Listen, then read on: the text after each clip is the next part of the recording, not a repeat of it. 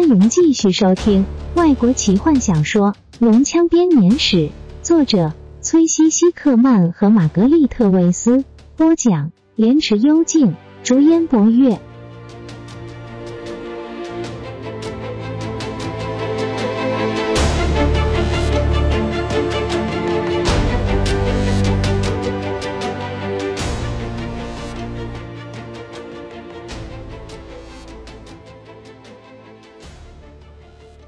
他们跟着加汉走过城外那片开阔的平地，走到那丛树的地方，途中尽可能躲在阴暗的地方。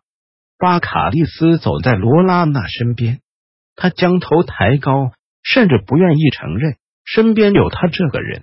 到了森林中，加汉往前一指：“这里是我们的交通工具。”他说：“我们不准备要离开这里。”罗拉娜警觉的看着那个生物。愤怒地说：“一开始，弗林特认为他们是比较小只的龙，但是当他们靠近之后，矮人不禁屏住呼吸。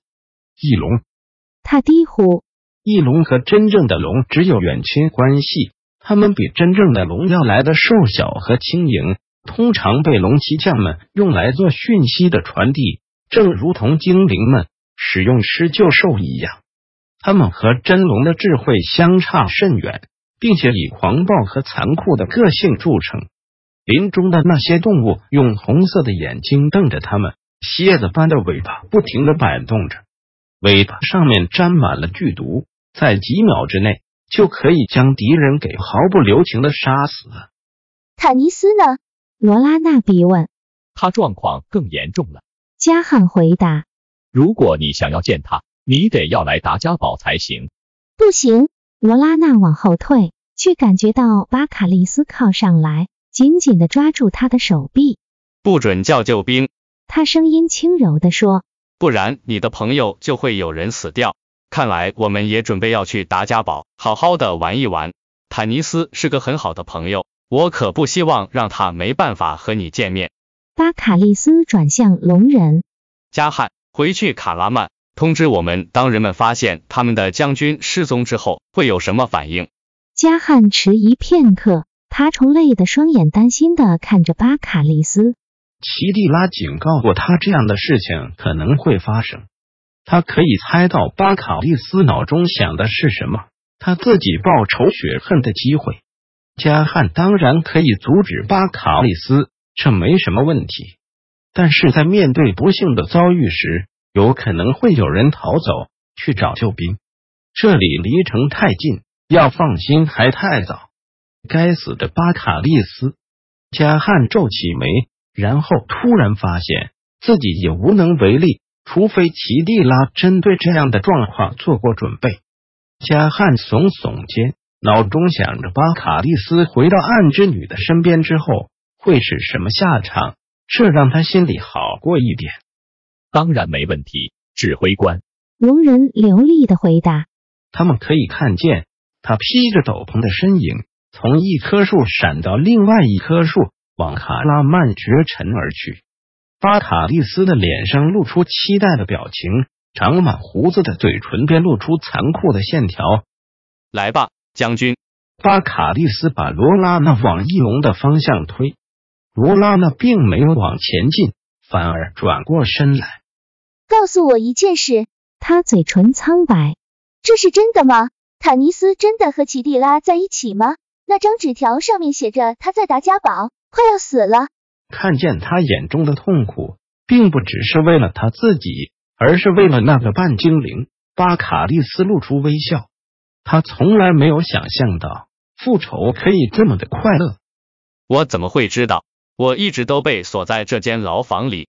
但是我认为他实在不太可能受到什么伤害。奇蒂拉从来不肯让他靠近战场，他唯一作战的地方是卧室。罗拉娜低下头，巴卡利斯把一只手放在他手臂上做同情状。罗拉娜生气的把他手甩开，转身隐藏住自己的面孔。我不相信你！弗林特大吼：“坦尼斯绝对不会让奇蒂拉这样。”你说的对，矮人。巴卡利斯发现自己编的谎言竟然可以这么容易让人相信。坦尼斯一点都不清楚状况，暗之女为了准备要觐见黑暗之后，前几个礼拜才把他派去奈拉卡。你也知道，弗林特，泰斯严肃地说。坦尼斯真的很喜欢奇蒂拉。你记得那次在最后归宿旅店里面举办的派对吗？那是坦尼斯的成年礼。就精灵的标准来说，他那天刚好成年。天哪，真是个很棒的派对！你还记得吗？卡拉姆那个时候为了抓住德斯拉，把一杯酒倒到自己头上。雷斯林喝了太多酒，不小心用魔法把欧提克的围裙给烧掉了。奇蒂拉和坦尼斯两个人躲在壁炉旁边，他们两个。巴卡利斯愤怒的看着泰斯，他不喜欢有人提醒他，奇蒂拉是真的很喜欢坦尼斯。叫那个坎德人给我安静一点，将军大人。巴卡利斯皱眉说，不然我可能要被迫让那只翼龙吃了它。两个和三个俘虏对暗之女来说，并没有太大的差别。原来这是个陷阱。罗拉娜呆呆的看着四周，柔声说：“坦尼斯并没有受重伤，他甚至根本不在那边。我一直那么笨。”我们不会和你去任何地方。弗林特稳稳的站着，巴卡利斯冷冷的看着他：“你看过翼龙将人刺死吗？”“没有。”泰斯饶富兴趣的说。“但是我看过蝎子这样做过，像是那样的吗？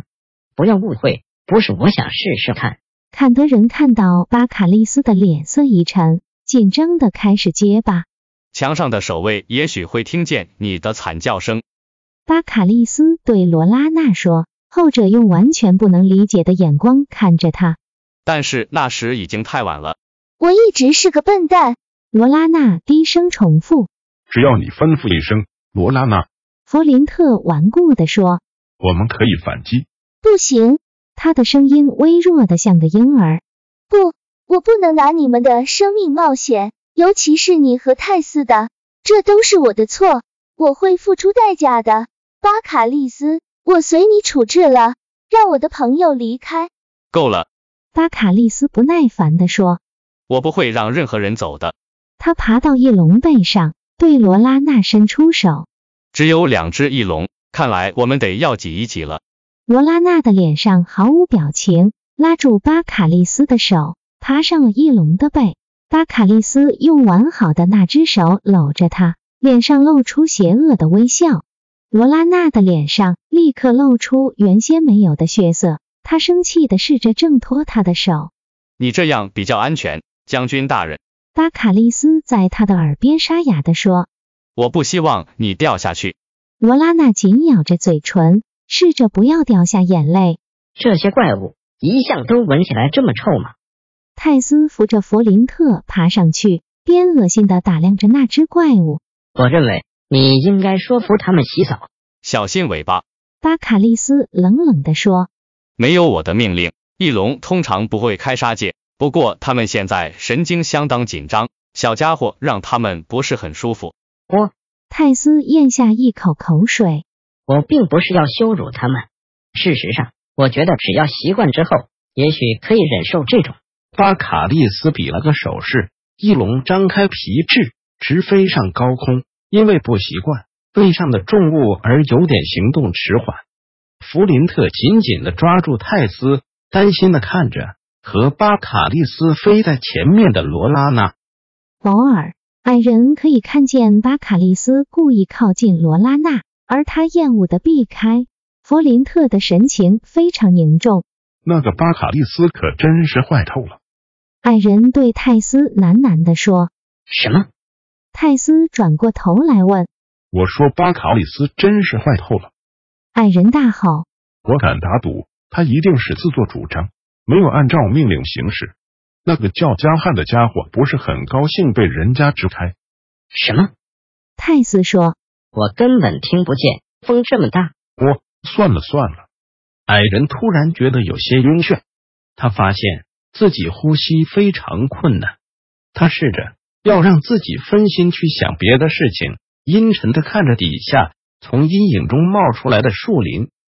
飞了一个小时之后，巴卡利斯比了个手势，翼龙开始缓慢的盘旋在这片树木众多的山边，寻找可以降落的平坦之地。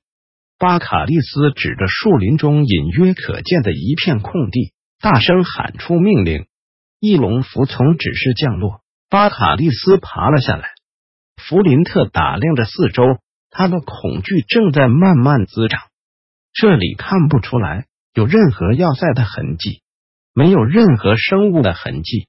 他们是身处在一片小空地中，四周都是高大的针叶树。它们的枝丫粗壮到几乎完全遮住了日光，四周的森林则是完全黑暗，林中还有许多不停移动的影子。